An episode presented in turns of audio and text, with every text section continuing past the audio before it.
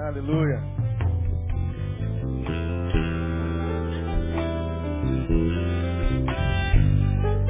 Enquanto as famílias voltam para o lugar da sua Bíblia em Marcos, capítulo 4. Bota, bota ali dentro para mim. Aqui, ó. Bota ali dentro para mim. Ali, ali. Obrigado. Nós estamos, para quem vem a primeira vez, desde fevereiro desse ano.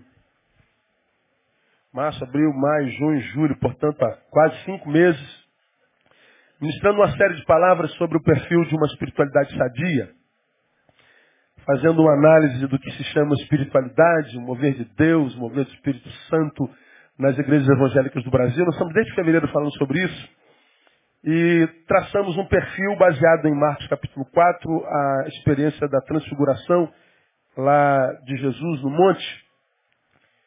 E nós já aprendemos ah, não, hoje não, meu Deus do céu, estou confundindo as bolas. Espiritualidade na quarta-feira, meu irmão?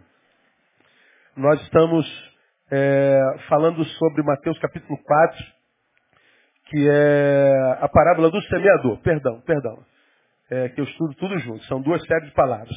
Nós estamos estudando a parábola do semeador, Marcos capítulo 4. E nós aprendemos que Marcos capítulo 4, o que, que é? É revelação de nós mesmos. É, Mateus capítulo 4. Não é Marcos, irmão. É o quê? Marcos. Tem gente aqui do meu lado, não é Mateus. Glória a Deus, aleluia. Não é só eu que estou dormindo, viu? A parábola do semeador, ah, nós aprendemos é a revelação de nós mesmos e nos revela por que o que acontece conosco acontece conosco. Jesus sai, prega ao povo e diz que o semeador saiu a semear a santa semente. Ensina que a santa semente é a palavra. E diz que essa santa semente caiu em quatro solos diferentes. Os solos são os corações dos homens. E ele diz que embora a semente seja a palavra de Deus, e que mesmo sendo de Deus palavra, porque o coração do homem é como é o coração do homem, ainda que a palavra de Deus seja de Deus, ela vai produzir frutos diferentes nos homens. Em alguns, ela vinga, em outros não. E o triste que nós já estudamos nesses quatro meses é que ele revela quatro tipos de solos. Quatro são os tipos de solos. Juntos do caminho, os corações de pedra são os pedregais, os entre espinhos e os de boa terra. Ele diz que em três a palavra não vingou, um vingou. Ele diz, portanto, matematicamente falando, que 75% daqueles para os quais a semente foi semeada não vingou. Um quarto vingou. Só. E ele explica por que, que em alguns vinga e outros não. É porque o coração é como é o coração. O problema não está no semeador, o problema não está na palavra, o problema não está nas circunstâncias, o problema não está no diabo, o problema não está em Deus, o problema não está em ninguém, o problema está no sujeito. O nosso problema é o nosso coração. Como o nosso coração é nosso, há dentro dele o que nós permitimos que houvesse. Ah não, pastor, no meu coração está o que jogaram lá dentro. É, jogar eles podem jogar. Manter lá dentro, quem mantém a gente. Então nós, nós revelamos, nós já estamos nesses cinco meses, estudamos o que é junto do caminho, estudamos quem são os pedregais, estudamos quem são os entre espinhos e estudamos quem são os terra-boas. Definimos o que somos.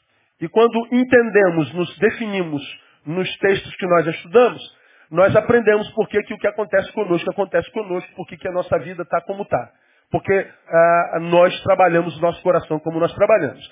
Mas como a palavra do semeador é a palavra de Deus, porque é palavra de Deus, essa palavra pode mudar o coração do que é pedregoso, do que é junto do caminho, do que é entre espinhos. Portanto, não há determinismo na vida de alguém que conhece a palavra de Deus.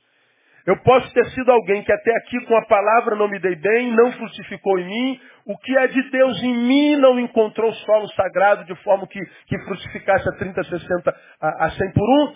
Mas há esperança porque a palavra é de Deus. E aí nós estudamos do que do, a revelação de nós mesmos e depois nós começamos a segunda parte, que é do que temos sido ao que devemos ser. Aí nós estudamos como é que um junto do caminho se transforma em terra boa. Nós falamos como é que a gente transforma o nosso coração, protegendo a terra do nosso coração, o solo do nosso coração, protegendo o nosso coração do que é jogado dentro dele. Tomamos, por exemplo, lá Provérbios que diz que sobre tudo que se deve guardar, guarda o teu coração, porque dele procedem as fontes da vida.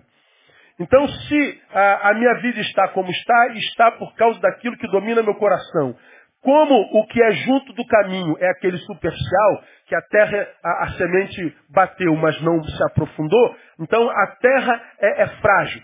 Trata da terra do teu coração e nós mostramos como é que a gente trata de guardar o nosso coração. Terminamos sobre os, os juntos do caminho. Hoje, a gente vai é, aprender como a palavra nos ensina do, do pedregal à terra boa. Como é que aquele que é pedregoso pode se transformar em terra boa? Os pedregosos estão aí no versículo 5 do capítulo 4 de Marcos. Outra caiu em solo pedregoso, onde não havia muita terra. Logo nasceu porque não tinha terra profunda. Mas saindo o sol, queimou-se. E porque tinha raiz, não tinha raiz, secou-se. Quem são esses? O versículo 16 responde. Do mesmo modo, aqueles que foram semeados nos lugares pedregosos são os que, ouvindo a palavra, imediatamente com alegria a recebem, mas não têm raiz em si mesmos. Antes são de pouca duração.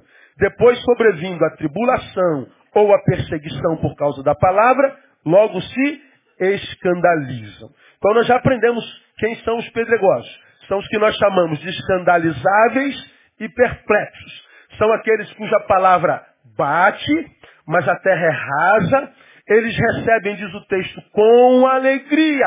Ou seja, a palavra entra, gera alegria, gera fascínio gera admiração, gera alegria, felicidade temporária. De intensidade, pouca duração. Por que pouca duração? Porque quando vem texto diz lá, a tribulação, quando vem a perseguição, quando vem a adversidade, ou seja, quando o fascínio da palavra é mergulhado na realidade, a realidade acaba com o fascínio, a realidade acaba com a alegria, a realidade acaba com a felicidade. Eles logo se escandalizam e se perplexizam, logo paralisam. Então nós definimos o que é perplexidade, definimos o que é o escândalo, definimos o que é o pedregoso, ficamos três domingos falando sobre ele. Escandalizáveis e perplexos. Com que, que o que é definido como pedregoso se escandaliza a priori? Primeiro, com as dores da vida. Meu Deus, mas a palavra não me alcançou. Eu agora não sou de Deus. Eu agora não nasci de novo. O Espírito Santo não habita em mim. Como que eu posso estar passando por tanto problema? Ele não consegue coadunar amor de Deus com dor da vida. E aí ele fica tão perplexo pelas dores da vida, que as dores da vida o engolem. E o rastro de pedregosos na história é, é gigante. São cadáveres andantes Gente que morre antes da morte chegar, tomado por frustração, decepção com Deus, decepção com a igreja, decepção com o reino, decepção com a espiritualidade. Esses são os que já não creem mais nada, muito menos em si mesmos, porque eles não souberam discernir o amor e nem a palavra de Deus. São escandalizáveis e perplexos com as dores da vida. São os que escandalizam, se tornam perplexos com o silêncio de Deus. Para um pedregoso, Falar com Deus e não ouvir uma resposta é, um, é, um, é uma ignomínia, é um escárnio. Para esses, Deus não fala. O silêncio de Deus não é palavra para eles. O silêncio não revela absolutamente nada, porque são rasos. Eles não conseguem discernir a força do silêncio. Eles não conseguem discernir as riquezas que habitam a solitude e, e, e o silêncio. Eles precisam ver, eles precisam ouvir, eles precisam tocar. Ah, não tem jeito quem não consegue viver com os olhos da fé. Vão ficar pelo caminho mesmo. Porque o que os nossos olhos estão vendo e verão daqui para frente, irmão, serão quase que na totalidade coisas que não valem a pena ver. Não há nada, ou quase nada, que a gente veja hoje que vale a pena ver, ou que em vendo seja estímulo para nós. O que a gente vai ver daqui para frente, já está vendo, é, é, perplexidade mesmo. Perplexidade. É uma, uma, uma coisa é, terrível. E aí para o pedregoso, olhar para o que os olhos veem e chamar Deus de Senhor é, é quase um, um escárnio. Como sendo o Senhor, a vida está como está. Não, essa vida está sem senhorio, essa vida está sem regra, essa vida está perdida, pois aí ele não consegue transcender o que os olhos veem. Perplexo com o silêncio de Deus. E perplexo e escandalizado são os pedagogos também com o quê? Com o comportamento dos outros. É impressionante como há pessoas que são afetadas pelo comportamento dos outros. É impressionante como pessoas são escravas da opinião dos outros. É impressionante como pessoas são completamente destruídas quando a gente só toca na imagem delas. Chama de gorda. Chama de feia. Bota um comentáriozinho contrário à publicação dela no Face. Acabou a vida. Me mata, Deus. Ah, Deus. O que, que houve, irmão? Me chamaram de gorda. Como eu preguei lá quando eu falei sobre pedregoso. Aí eu pergunto, e a irmã é gorda? Eu sou. Então, qual o problema de chamar de gorda? Que mentira que o irmão disse. Ah, mas ele não pode dizer isso. Pode, a boca é dele. Ah, mas isso não é educado. Mas ele é mal educado. Mas eu não aceito. O problema é seu, é direito dele. A única coisa que a irmã pode fazer é adestrar o seu ouvido. Para que a palavra dele não tenha poder sobre a tua vida. Você está entendendo o que eu estou falando? Eu não posso adestrar o comportamento alheio. Eu e você não temos esse poder. Não há nada que possamos fazer com relação ao outro. Portanto, economizemos esforços para adestrar o nosso. O pedregoso nunca conseguirá. É raso. Vai ficar pelo caminho. Como que o pedregoso se transforma em terra boa à luz da palavra? Primeiro, invista muito em manutenir aquilo que Deus já te deu. Invista muito em manutenir o que Deus já te deu ou tem te dado. Veja, o texto diz que embora ele seja um coração pedregoso, diz o texto lá no versículo 5, o versículo 16, que eles receberam a palavra. Eles recebem a palavra. Receberam, ou seja, a palavra não bateu e saiu. É, foi como, como aquela pedrinha que a gente joga no, no lago e ela vai pof, pof, pof. Passou pelo lago, mas não parou no lago. Foi lá do outro lado. Não. Essa palavra entrou. O texto é claro. Receberam a palavra. Hum, imediatamente, diz o texto, imediatamente, com alegria, eles fazem isso. Eles recebem a palavra. Ou seja, uma obra da palavra de Deus começou ali. Ninguém que está pelo caminho, se é pedregoso, ficou pelo caminho porque não começou. Ficou pelo caminho porque não manuteniu. Não fez manutenção. Recebem, recebem com alegria, mas o versículo 17 diz, perderam e ficaram perplexos. Não souberam manter, faltou manutenção. Então como é que um coração pedregoso, se você se identificou como ele, como é que o meu coração Se é esse coração que, que é refém do outro, esse coração que não suporta silêncio de Deus, esse coração que está que, que tá sempre perplexo pelas dores da vida, como se as dores da vida fossem uma coisa de outro mundo. Não, Pedro nos ensinou, nós falamos lá atrás, não precisa repetir, ah, que a gente não deveria se espantar com as dores que nos acometeriam. Como se coisa estranha fosse. Dores fazem parte. Não há quem esteja vivo não passe por dor. Nós falamos sobre isso lá. Mas, pastor, eu não quero sentir dor. Então morra, morra, mas morra em Jesus. Porque se não morrer, vai sentir dor. Por isso que a sua palavra diz que ele adestra a nossa mão para peleja, que ele coloca anjos do nosso lado para nos guardar. Quando ele fala que mil cairão ao nosso lado, dez mil ao nosso direito, nós já pregamos sobre isso. Portanto, só nesse versículo são onze mil cadáveres do nosso lado. Portanto, uma época de mortandade. E se nós estamos vivos, trafegaríamos como quem trafega sobre cadáveres. Ele está dizendo, eu não serei atingido. É verdade. Você vai viver até o fim da vida. E quando a vida acabar, você abre o olho na nova vida, na nova Jerusalém. Então você não vai morrer antes da morte chegar. Mas você vai caminhar entre cadáveres. Você vai trafegar num lugar de dores. Você vai trafegar num lugar de guerras, de adversidade. É o que o texto revela. A gente só olha para eu não serei atingido. Sim. Mas o teu chão não será mais plano. Você vai ter que pular cadáveres.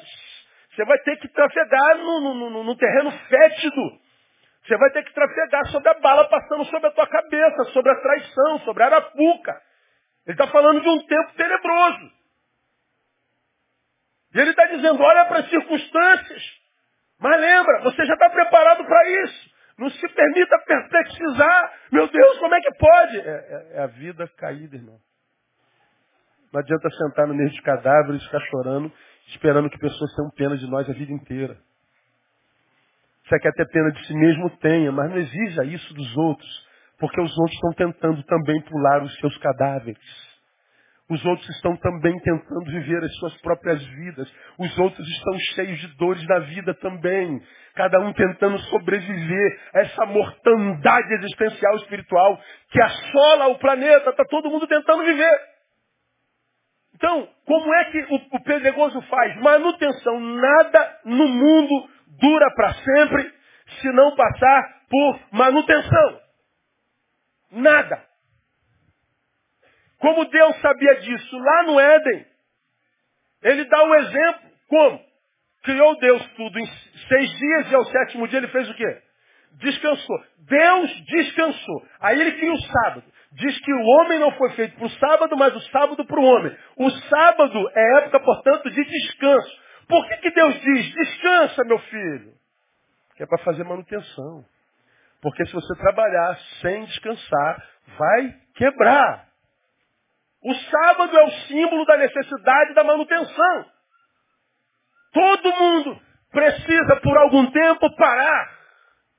Porque se não parar, não vai fazer o que faz por muito tempo. Por isso que nós vemos esse tempo de interrupções de história o tempo inteiro.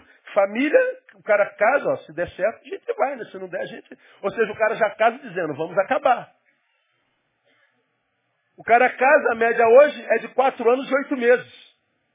E não chega a cinco anos de casamento. É a média. Por que, que casamentos não duram? Porque não tem manutenção. Por que, que amizades acabam tão fácil? Porque não tem manutenção para se aprofundá-las. Por que, que a alegria dura tão pouco? Porque quando está na alegria, não celebra com razão. Se entrega a carne como se a alegria fosse uma coisa eterna. Não é, tem que celebrar com razão para não quebrar cara. Não faz manutenção da alegria. Aí a tristeza vem e fica um tempo inteiro. Por que, que a saúde está arrebentada? Porque a gente não faz manutenção da saúde. A gente só quer comer, comer, comer, comer, comer, comer, comer, comer. Comer. Sedentarismo físico, sedentarismo espiritual, sedentarismo existencial, sedentarismo de toda forma. A gente não faz manutenção. Se não houver manutenção, nada dura para sempre. Nem as obras dos homens, e esse texto me ensina, que nem as obras de Deus. Ele está dizendo, olha, se a palavra cair dentro de você, e você não manutenir essa semente, se você não fizer manutenção dessa semente, mesmo que seja semente de Deus, ela não frutifica. O problema é o que? Manutenção. Ah, é viver o sábado. O sábado é o símbolo da manutenção. Aí você se lembra, né? Eu, eu já, já falei isso aqui algumas vezes. Ah, o cristão, porque virou muito religioso, ele usa a palavra prazer quase como sinônimo de pecado. Durante a história da igreja, nós excluímos a palavra prazer da nossa realidade. Só que isso foi inconsciente. Nós reduzimos a vida à religião e a gente diz que Jesus é meu tudo. Ah, Jesus é tudo na minha vida. É tudo. Quando eu digo que Jesus é tudo, eu posso fazer algumas leituras. Primeiro, nada mais tem valor para mim. Quando você diz que Jesus é tudo, você está excluindo o valor de tudo mais que não é Jesus? Não. Ah, Jesus é tudo para mim, mas se ele me der uma esposa igual aquela lá, melhora. Ora, se melhora, então o tudo não é tudo, ele pode melhorar. Jesus é tudo para mim, então eu não preciso estudar para ter um futuro legal? Não, vou me enfiar na igreja dele e viver para ele. Mas da onde você está tirando isso? Aí a gente vê um monte de jovens adolescentes que se dizem apaixonados por Deus, que vivem na igreja, não é o nosso caso. Segunda, terça, quarta, quinta, sexta, sábado, domingo, segunda, terça, quarta, quinta, culto das 8, 10, 12, 14, 16, 18, 20, às 22 começa a, vigília, de manhã tem jejum. Vivendo para Deus. Vivendo para Deus. Porque Jesus é tudo para mim. Eu quero viver para Deus. Jesus é tudo para mim. Aí sai dos 15 para os 20 em dois dias. Que os anos passam. Ó, Ih, já estou com 20 anos. Nada, você está com 35, mano. Passou. E é mesmo. Não é assim que acontece? Aí o cara chega, como eu prego sempre, aos 30 anos, ele olha para trás, ele não sabe fazer nada, não tem profissão, não se formou em nada. Por quê? Porque ele está dizendo para Jesus que é tudo para ele. Quando ele chega aos 30, 35, como eu tenho ensinado os irmãos, ele, ele, é posto, como eu tenho falado, diante de um bagulho desse aqui, ó, que é chamado espelho. Esse bagulho aqui na vida se chama realidade. A realidade nos coloca de frente com a gente mesmo e diz assim, ele aí, fez o que da tua vida?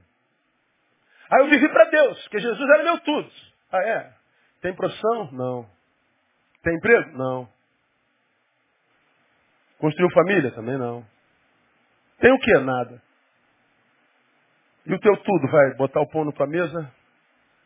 Se você não lavar um carro, se você não vender refrigerante no, no sinal. Aí nós vemos um monte de gente que viveu para Jesus o tempo todo, porque dizia equivocadamente que Jesus era tudo, mas vivendo para esse tudo não se preocupou com o seu futuro. Não se preocupar com o futuro é ser o péssimo administrador do seu próprio presente. Quem no presente não pensa futuro está desperdiçando vida. Então, quando a palavra chega, eu devo dar a ela o valor devido na minha vida. Mas dar valor à palavra não é viver uma vida de religiosidade insana. Preciso manuteni-la. Sim, mas manuteni-la não é me enfiar dentro de quatro paredes na pretensa e equivocada visão de que eu estou servindo a Deus. Esse lugar é um lugar de comunhão. Esse é um lugar de crescimento, de conhecimento da palavra. Mas a vida se vive do lado de fora desse tabernáculo. E manutenir a palavra não é só fazer o que a gente faz aqui dentro, é me preparar para a vida. Manutenção, é nisso que nós estamos fazendo.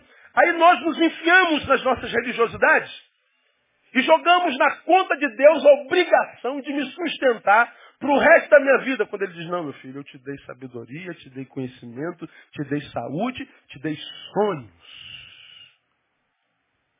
Usa o que eu te dei para que você cuide da sua própria vida. E eu abençoo o que você faz. Eu não faço, eu ajudo a fazer. Porque se eu fizer tudo por você, eu gero um filho parasita. Aí nós nos enfiamos nas nossas religiosidades igual um louco. Num pretenso chamado e numa pretensa vocação. Ah, como eu posso falar sobre isso? Ah, e a gente é, é Cai de cabeça no serviço à instituição. Quando a instituição nos falha, a gente acredita que foi Deus que falhou. E nós vemos os pedregosos todos fora da igreja, fora do reino, longe de Deus, decepcionado, perplexo, magoado, triste, infeliz, transformados em caçadores de culpado, como eu tenho dito, que embora achem os culpados, não melhora a realidade nas quais estão. Então o Senhor está dizendo assim, meu filho, sabe por que você está assim? Não foi por causa do pastor, do diretor, do professor, por causa da igreja, não. Foi porque você não manuteniu a obra que eu comecei na tua vida. Você não usou o sábado da tua vida. Você não tirou férias. Você caiu numa atividade insana, mas não fez manutenção, como a gente costuma ouvir. A gente se dedica tanto à obra de Deus que não tem tempo para o Deus da obra. A gente se embrenha tanto no fazer que não tem tempo para o estar. E é o estar que faz a manutenção. É o estar. Aí eu contei aquela experiência, eu, eu de férias, janeiro, tiro férias, sumo. Quero saber se gostam, se não gostam, se concordam, se não concordam, se vão morrer, se não vão morrer, se vão ficar tristes, vão ficar tristes. Eu não quero nem saber. Em janeiro eu sumo. E vou me dedicar às três mulheres que eu tenho na vida. Uma de 40 e alguma coisa, não precisa revelar tudo. A outra de 23, outra de 19. Minhas filhas. Eu estou em Búzios, ó, dando a corredinha na praia. De sunga, não é de calça tergal. Vou lá. Camarada me, me conhece. E, pastor Neil, ele veio atrás de mim. Sou pastor Neil? Sou. Posso falar com o senhor um minutinho? Vamos lá, né? Aí foi fazendo um monte de perguntas. Aí eu parei e fui andando, para conversar melhor. Aí ele falou, o senhor, o senhor tá, tá passeando hoje? Eu tô, não estou de férias. Aí ele para, escandaliza assim, férias, pastor? O diabo não tira férias não, pastor. Lembra que eu falei sobre isso aqui? Eu falei para ele, é por isso que ele vive no inferno. E mais, aí botei entre parentes sem ter falado, seu idiota. Não falei. O diabo não tem carne. O diabo não tem osso. O diabo não tem esposa. O diabo não tem filho. O diabo não tem limite. Eu tenho. E o Deus da Bíblia que eu prego diz: o sábado é feito para você. Descansa. Faz a manutenção de si mesmo. Cuida da tua vida, cuida da tua família, cuida das tuas amizades, cuida do teu trabalho, cuida da tua empresa, cuida da tua relação com a palavra, cuida da relação com a tua oração, reveja a tua vocação, reveja os métodos que você tem usado, reveja, para, cuida de ti mesmo. Agora, como é que eu vou cuidar de mim mesmo se eu estou cuidando dos outros o tempo inteiro? se eu não tenho tempo para mim mesmo, se eu não tenho tempo para respirar. E mais, nesse tempo de capitalista, onde o bem-sucedido é quem ganha mais dinheiro, o sujeito não para, porque ele tem que ganhar dinheiro. Aí ele perde a saúde para ganhar dinheiro, depois ele daria todo o dinheiro para recuperar a saúde. Ele vibra e morre para ter sucesso entre vocês e ser primazia entre os homens. Agora ele é o primeiro, mas está sozinho. Perdeu amigo, sacrificou mulher, sacrificou filho, sacrificou fé, sacrificou irmãos, sacrificou tudo. Tem dinheiro à beça, mas é o mais infeliz de todos. Ele olha lá para o início e diz, eu era feliz e não sabia. Essa história é, é rara na nossa humanidade, irmão? Aí o sujeito começa a culpar todo mundo. E onde é que está o problema? Está onde? Na manutenção. Não usou o sábado da vida. O problema é sempre a manutenção. A Bíblia está repleta de ensinamentos sobre isso. Sobre como manutenir o que Deus faz em nós. A Bíblia está repleta disso. Mas vamos tomar um exemplo de Paulo. Paulo. É aquele mesmo que disse para Timóteo, cuida de si mesmo, Timóteo. Timóteo, eu estou saindo da história, estou sendo derramado como libação. E você vai dar prosseguimento a essa grande obra. Mas, Timóteo, é, você vai cuidar de um bocado de gente, mas não se esquece de cuidar de si mesmo. Como que ele sabe, Timóteo? Porque na relação humana, as pessoas mais nos usam do que nos zelam. Então, Timóteo, se você não cuidar da tua vida, não espere que alguém faça. Porque quem não se ama ao ponto de cuidar de si mesmo, não merece o amor de quem quer que seja. Porque o amor que eu recebo da vida é a proporção do amor que eu dou a mim mesmo. Cuida de ti mesmo, Timóteo. Aí Timóteo parece que ouve isso. Mas Paulo fala, escrevendo para uma outra igreja, não mais a Timóteo, mas para a igreja de Filipe, uma coisa muito interessante que fala na minha concepção sobre manutenção. Vamos a Filipenses capítulo 4. Filipenses capítulo 4. Como manutenir o que Deus faz em nós? Vou tomar Filipenses capítulo 4, um exemplo de Paulo. Você está em 4 de Filipenses, ele começa é, dizendo assim, portanto, meus amados e saudosos irmãos, minha alegria e coroa, permanecer assim firmes no Senhor, amados. Ele está falando, fica firme, faça a manutenção de vocês, não perca o que o Senhor deu a vocês, não. Ele continua, rogo, vai, evódia e assim que, que sintam mesmo. Ou seja, permaneçam firmes no Senhor, né? Continua firme aí, não se enfraqueça não, manutenção. E peço também a ti, meu verdadeiro companheiro, que as ajudes, porque trabalham comigo no Evangelho e com Clemente e com os outros meus cooperadores, cujos nomes estão livres da vida. Aí ele começa a dar um monte de conselho. 4, no versículo 4. Regozijai-vos sempre no Senhor. Outra vez digo, leia para mim. Regozijai. Vamos juntos. Regozijai-vos sempre no Senhor. Outra vez digo, regozijai-vos. No 1, ele diz assim, fiquem firmes. No 4 ele começa a dizer mais ou menos como é que se faz. E ele começa dizendo assim, ó, regozijai-vos aonde? Ó, outra, vou repetir, hein? Regozijai-vos. Aonde mesmo? No Senhor. Paulo sabia que é possível encontrarmos alegria, regozijo em outros lugares que não no Senhor. Claro que temos. Ah, ontem nós estávamos lá na, no Arraial da Solidariedade, São Luís lotado, e a quadrilha dançando. Muita alegria, muito sorriso, rever amigos, irmãos, anguabaiano, caldo verde, churrasquinho, churrascão, é, cachorro quente, tudo que era gordice estava lá. E, e, e, o pessoal comendo, o pessoal dançando, o pessoal celebrando, revendo amigos e irmãos, gente que não se via há muito tempo. Muita alegria. Agora, passou. Acabou. Poxa, amanhã tem mais. E a gente fica ansioso para a alegria que nós vamos ter à noite. Alegria, a gente pode encontrar em, em qualquer lugar e em muitos lugares. Mas quase sempre a alegria que não é do Senhor tem a ver com uma geografia e com uma cronologia. Ah, hoje eu vou ver minha namorada, a gente vai sair para jantar hoje. Ó, estamos de manhã e a gente vai jantar às oito.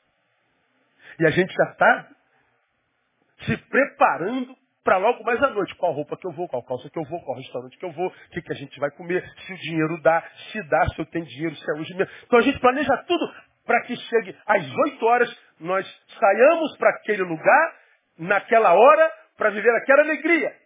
Quase sempre a alegria que não tem a ver com Deus, tem a ver com cronologia e com lugar. Portanto, é temporária, insuficiente para gerar plenitude. Insuficiente para gerar felicidade. Vida que vale a pena ser vivida. Paulo, como sabe disso, que eu posso encontrar alegria na minha mulher, eu posso encontrar alegria na minha profissão, posso encontrar alegria no meu carro, posso encontrar alegria nos meus amigos, posso encontrar alegria na prática de esporte. Mas Paulo sabe que essas alegrias geográficas e cronológicas são insuficientes para gerar plenitude no peito de qualquer ser. Ele diz então o seguinte, regozijai-vos, mas no Senhor. O que, que Paulo está dizendo? Como é que eu faço a manutenção do que Deus gera em nós? Reavaliando as fontes do nosso prazer. Pedregoso, coração de pedra, você que é escravo da opinião alheia, você que fica perplexo com o silêncio de Deus, você que está sempre escandalizado pelo comportamento dos outros e pelas dores da vida. Você que vive processos de interrupção histórica o tempo inteiro. Nada do que você consegue começa, termina. Tudo que você faz é interceptado, é interrompido. Você não consegue a bênção da longevidade, da você não consegue plenitude e equilíbrio. O que, que você tem que fazer? Reavalie as fontes do teu prazer, porque é a única alegria que pode ajudar a vida a permanecer vida, é a alegria do Senhor. Quando nós vamos em Neemias 8.10, está escrito lá, porque a alegria do Senhor a, é, a, a, é o que? A vossa força. A alegria é força. Força de quem? Alegria de quem? Do Senhor. Ele está dizendo que existe uma alegria que pode gerar uma força em mim tão grande, que quando em mim Pode vir a adversidade que vier. Ele só vem, porque eu sei quem está comigo. Eu sei quem me habita. Eu sei a profundidade dessa alegria e o que essa semente de alegria da palavra de Deus gerou em mim.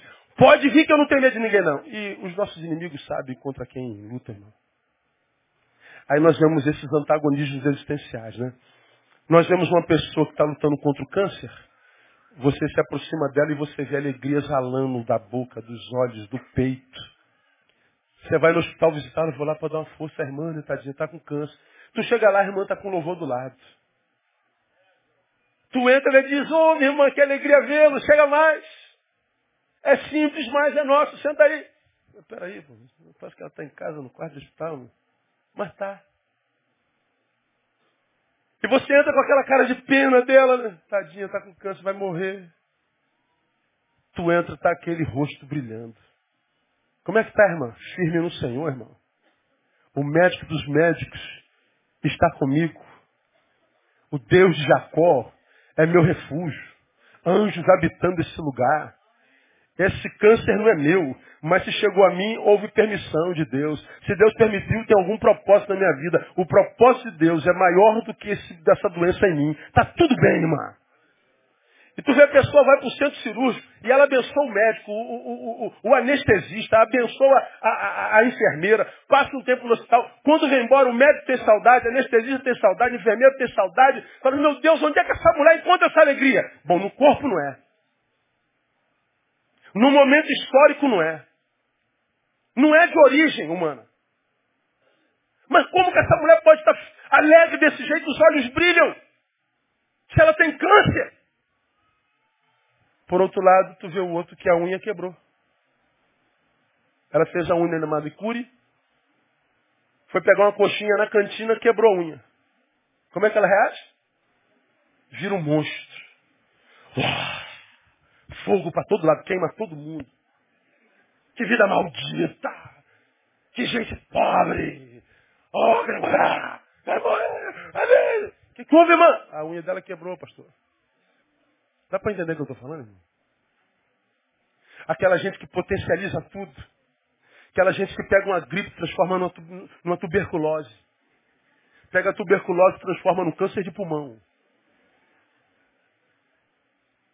É o que eu chamo de, de, de, de boa morredora. Potencializa tudo. Gente que se entrega ante a primeira adversidade. Tem uma pena de si enorme. Por quê? Porque ela não sabe lidar com o contraditório. Para ela ser feliz, tudo tem que dar certo.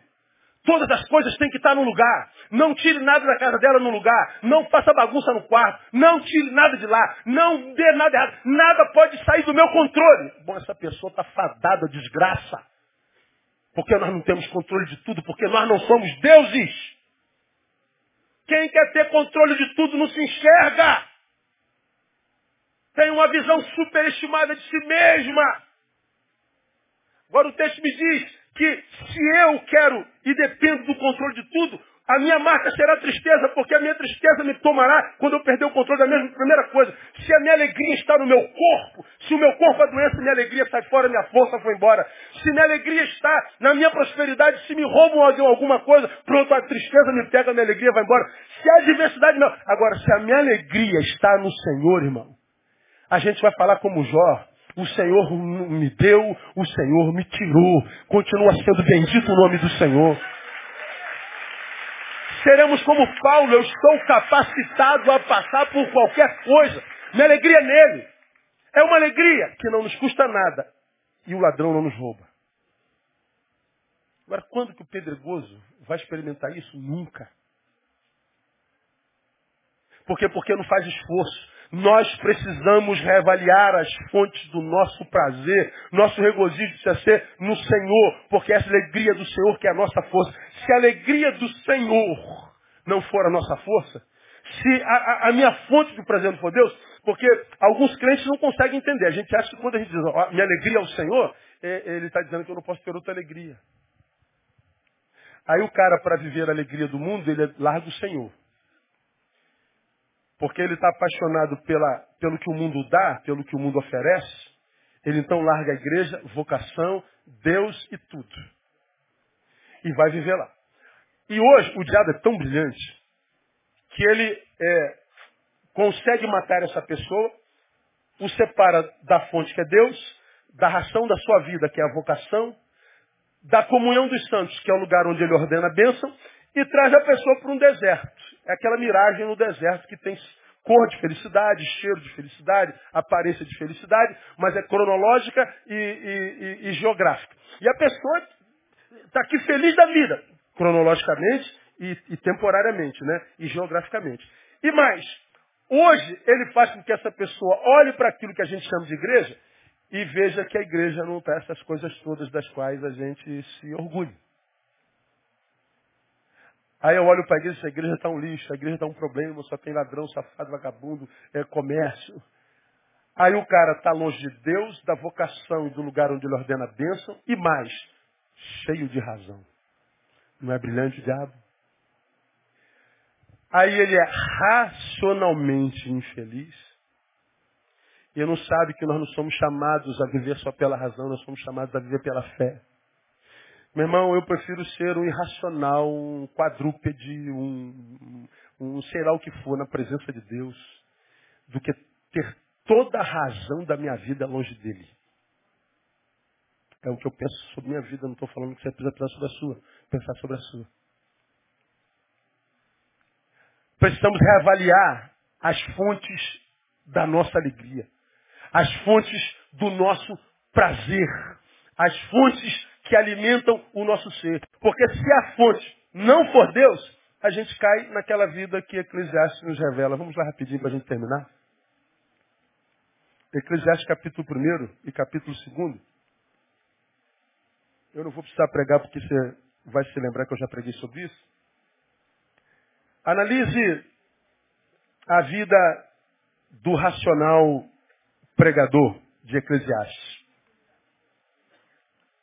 Palavras do pregador, filho de Davi, rei em Jerusalém. Aí o versículo 12, você vai se lembrar que eu já preguei sobre isso. Vaidade de vaidades, diz o pregador, o que, que ele diz? Vaidade de vaidades, tudo é vaidade. Lembra que eu preguei sobre isso? Vaidade aí é uma palavra que traduzida literalmente é bafo. Lembrou? Diferente de vento.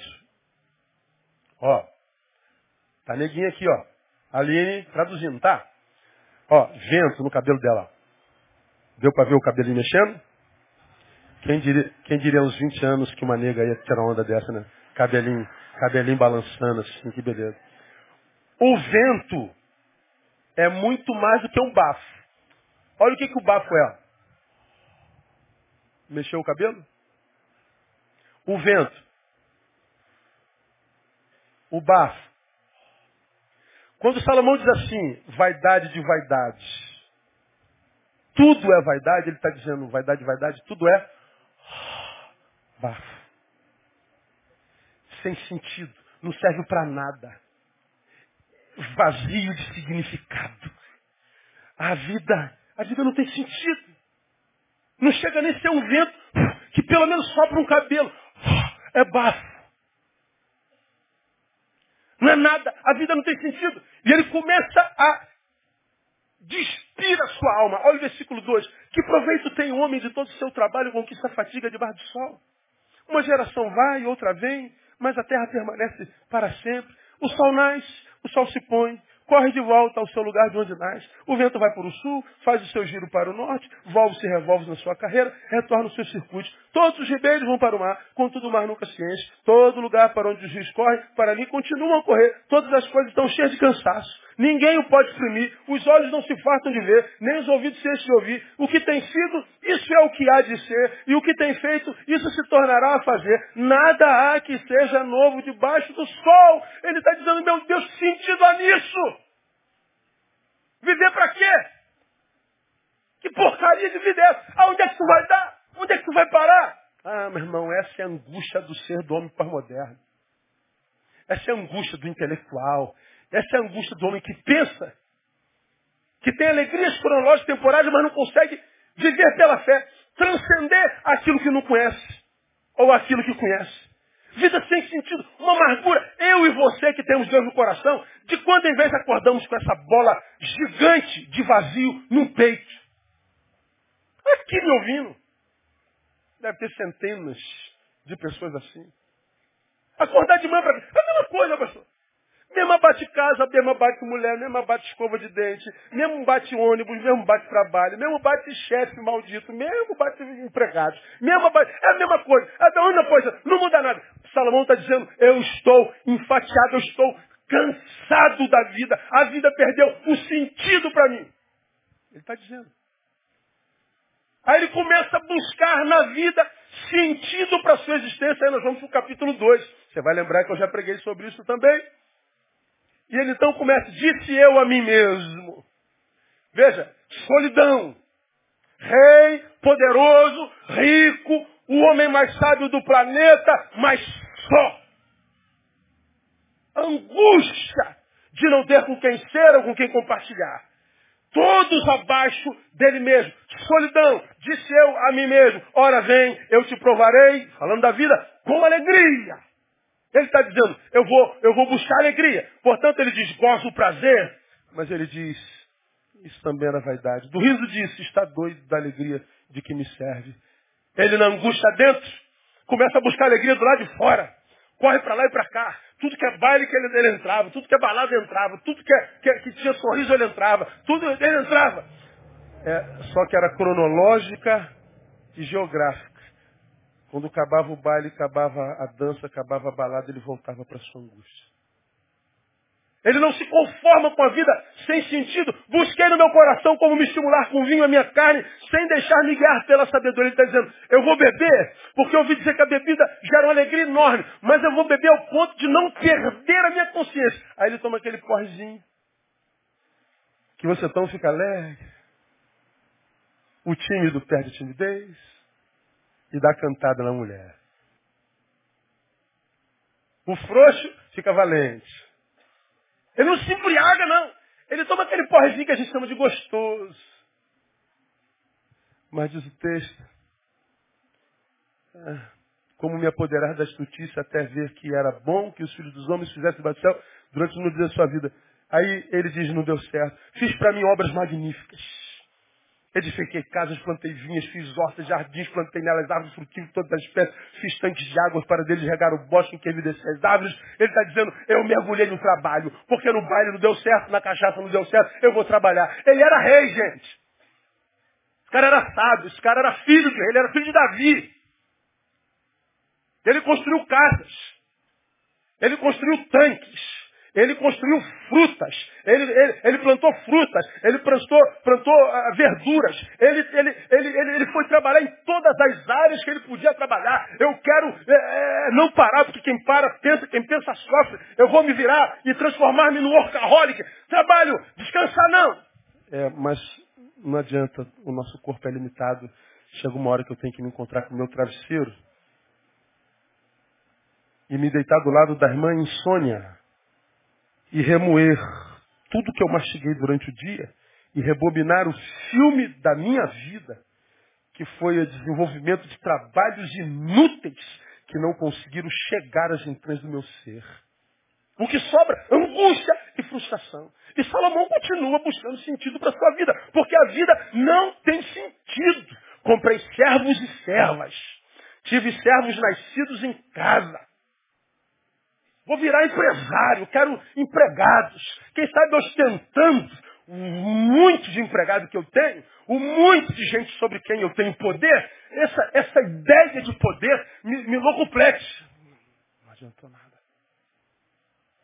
Ele não para, ele continua buscando sentido para a sua sua vida. Ah, você vai lá, ah, ainda no oito, juntei também para mim prata e ouro, tesouros dos reis das províncias, dinheiro, dinheiro, dinheiro, dinheiro, dinheiro, dinheiro, mais dinheiro, porque dinheiro eu posso viajar para lá, posso viajar para lá, posso viajar para China, posso viajar para Nova Iguaçu, posso viajar para Nova York, posso viajar para Xerém, eu posso viajar o mundo inteiro. É, só que ele não sabia que a garrafa é o corpo dele e a água é a angústia.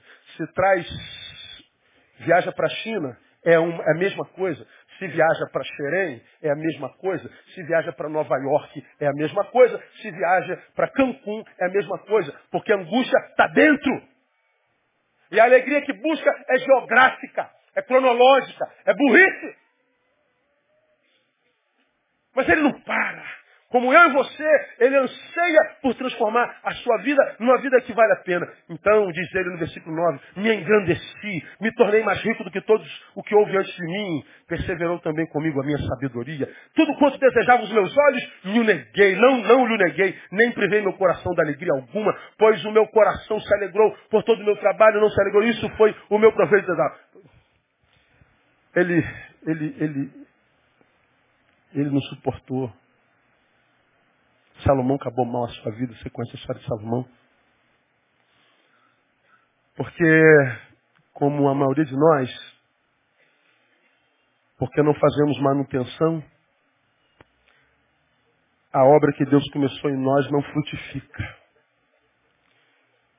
Porque a obra não frutificou, achamos que não vale a pena e vamos buscar em outro lugar sentido. Como não há sentido em lugar nenhum, a nossa vida nos é roubada, como eu tenho dito, somos roubados de nós mesmos. O que sobra em nós é um ser que a gente odeia. O que sobra aí dentro é um ser que se abomina. Tua mulher nem, nem imagina que ele está dentro, né? Teus amigos, muito menos. Teus filhos, ixi. Mas você odeia uma angústia, um modo de ser insuportável, que dá vontade de, de, de, de matar esse ser que é dentro da gente. Como ele está dentro da gente, há tanta gente matando a si mesmo. Está aí os 25 suicídios dia no Brasil, um a cada 30 segundos no planeta. Gente que não suporta ser o que é. Mas por que, que não suporta ser o que é? Porque não é o que Jesus sonhou. E por que, que não consegue ser tantos de vocês pedregosos? Porque não souberam manutenir a obra de Deus. Como é que o pedregoso se transforma em terra boa? Pega o que você já tem e faça manutenção nisso. Se está aí jogado como um mato, tira, para as arestas, mexe na terra de novo, bota lá a, a, a, alguma coisa que alimente essa terra, volta ao início de tudo, como ele disse à igreja do Apocalipse, volta ao teu primeiro amor, tenta mais uma vez, mas de uma forma diferente como você fez. Não é para cair no ativismo desenfreado, porque se o ativismo não for projeto de Deus para você, e não é, o que vai sobrar para você é câncer e enfado. Irmãos, aqui vai um testemunho que eu não sei se lhe interessa. E ser pastor é um negócio complicado, porque nós estamos debaixo do juízo de todos vocês. Cada um de vocês que é um tipo de pastor. Todos vocês são especialistas em pastoreio, embora ninguém seja pastor. Então a gente ouve a vida inteira, o pastor não pode fazer isso, o pastor tem que fazer isso, o pastor não. Não, eu não concordo com o pastor. O meu pastor, eu mas ao mesmo tempo que tem um pastor, eu não concordo, eu não gosto muito disso, cara, eu amo esse negócio do pastor, aquela coisa maravilhosa, é, ele, é muito, ele é muito sangue bom, né, cara? Não, mas não, Aí, ah, eu, enquanto pastor, sou um em cada coração. Então eu sou três mil. Ah, vamos fazer conforme a Paulinha quer. Paulinha quer assim, vamos fazer como a Paulinha. Aí eu faço como a Paula, o, o Ricardo fica triste comigo, às ah, não, Ricardo, eu vou mudar, Ricardo, eu faço igual Ricardo, quem fica triste é Paulo. Quer saber? Esses dois danos, vou fazer é, é igual a, a, a. Aí feliz. Aí dois passam a não gostar de mim. Falei, não, muito prejuízo. A dane-se a Prachete, vou voltar para cá. Ah, o risco da gente perder a nossa identidade, o risco que eu tenho de perder o que eu sou no coração de Deus é enorme. E como eu vejo colegas se perdendo totalmente. Porque querem agradar a gregos e baianos. Você quer saber como é que o seu pastor faz? Eu não estou nem aí para nenhum de vocês. E eu não escondo isso de ninguém. Só me esforço para ser semelhante ao que acredito Deus sonhou para mim. Ah, mas o senhor não pode fazer. Eu não sei quem pensa. Agora, como a vida pensada no momento é a minha, eu não estou nem aí para o que você pensa. Deus, o que tu tens para mim para esse tempo? É isso, meu filho. Se eu tenho certeza disso, eu não quero saber de mais ninguém.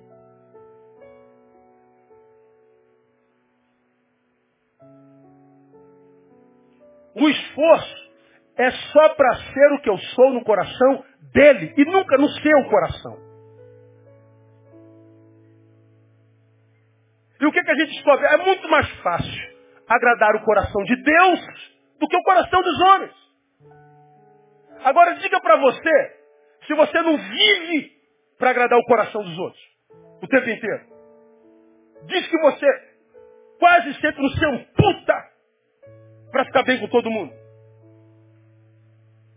Se estupra. Mas é por amor? Não, com medo da crítica. Com medo da rejeição. Com medo do abandono.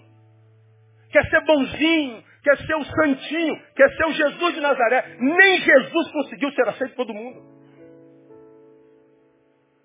Aí eu vejo um monte de gente deixando de ser quem é no coração de Deus, com medo da rejeição do coração dos homens. E aí você não agrada o coração dos homens, muito menos o de Deus. Porque nós não temos outra opção a não ser aquilo que nós somos. Quando você nasceu, Deus sonhou contigo, irmão. Você não é fruto de uma camisinha furada, não, cara. Ainda que você tenha sido um susto para tua mãe. Estou grávida. Ai, Jesus amado. Estou... Ai, Jesus tem misericórdia. É. Isso é para tua mãe e para teu pai. Mas para Deus, aquele dia, aquela hora, já estava planejado desde a eternidade. Tua mãe que não sabia. Cara, alguém você é plano de Deus, cara. Ah, meu pai disse que eu sou obra do, do acaso. Eu não, não fui estupro. Não, irmão, você é obra das mãos de Deus, irmão. E quando você nasceu, papai já tinha um scriptzinho escrito lá para você. Ele não criou você para ser capacho. Ele não criou você para ser um infeliz, um miserável. Ele não criou você para ser mais um no meio da humanidade. Ele criou você para ser você com excelência. Ele criou você para reinar em vida. O projeto de Deus para você não é céu só não. Agora, por que, que não acontece com tantos de nós? Porque a gente vive mais para agradar o outro que agradar a Deus. Nós somos um bando de frouxos. Queremos a aprovação de Deus quando nem a gente se aprova. Vivemos uma vida que nem a gente aprova. E dizemos, Deus, por que isso não aconteceu comigo? Porque o que eu comecei, você não manuteniu. Porque o que eu comecei, você empurrou para debaixo do tapete e foi viver a sua própria vida. Como eu preguei domingo passado, Deus respeita a liberdade que Ele nos deu. Eu te libertei, meu filho. E respeito o uso que você faz da liberdade que eu te dei. E se você escolheu viver a liberdade ao teu bel prazer, eu não vou te impedir. Aí a gente se ferra e diz, onde é que Deus está no mesmo lugar de sempre, filho? Eu não fui contigo porque você me excluiu da tua vida. Se você não quis andar comigo, por que você espera que eu ande contigo? O projeto que eu tenho para você não é para isso que você se tornou, não. O projeto que eu tenho para você é aquilo que você era quando andava na minha presença. Então qual é a esperança do pedregoso? voltar ao início de tudo. Se não está acontecendo algo novo de Deus na tua vida, se o novo de Deus não chega, se a vontade eterna de Deus não se estabelece na tua vida, ora, não há semente para isso acontecer. Você tem que voltar ao início de tudo, limpar aquela sementezinha que está ali em pedra, trabalha o solo, deixa essa semente aprofundar e cuida dela. Trata do que você já tem. Não espere grandes coisas se a semente está bloqueada. Como é que um pedregoso se transforma em terra boa? Fazendo manutenção do que Deus já deu. Como é que a gente faz isso? Primeiro, reavaliando as fontes do nosso prazer. Porque se a gente não tiver no Senhor, nosso maior prazer, não. Angústia. Ah, eu não concordo, o problema é seu. Eu só estou lendo a Bíblia. Angústia. Pode trocar de mulher, pode trocar de emprego, pode trocar de casa, pode trocar de igreja, pode trocar do, do raio que passa. Estava lá na. Ih, rapaz, muito tempo já foi, há muito tempo. Estava lá na, na, na, no arraiá vendo algumas Ovelhas longe de Deus, das que apostataram. Ô, meu pastor, ô, irmão, vem, irmão. Como vai? Irmão. Saudade, meu pastor. Estou no mesmo lugar de sempre. Sério não, estou lá há 24 anos.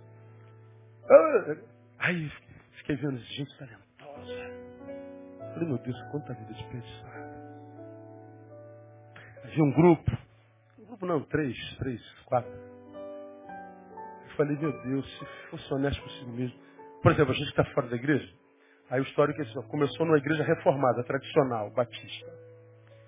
Aí naquela época lá atrás, viveram a tal da renovação espiritual, e a igreja tradicional não serviu, aí foi para o polo oposto, foi para uma igreja xiita pentecostal.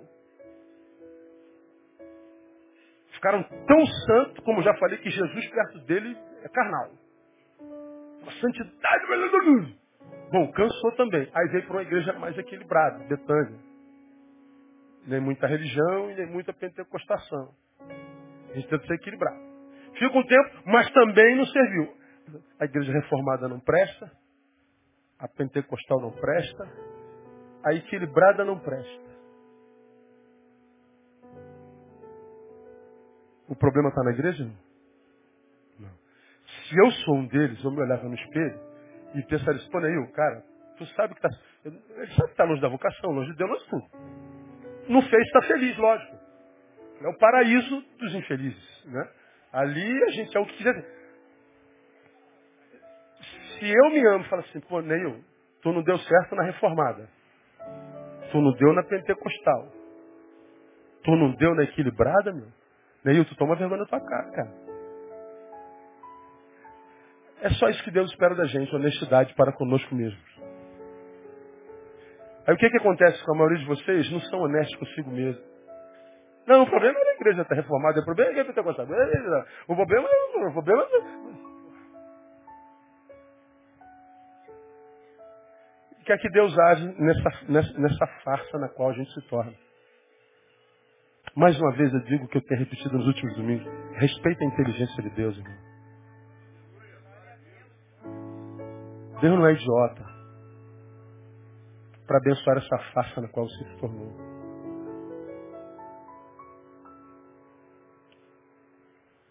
Faz manutenção do que você tem aí.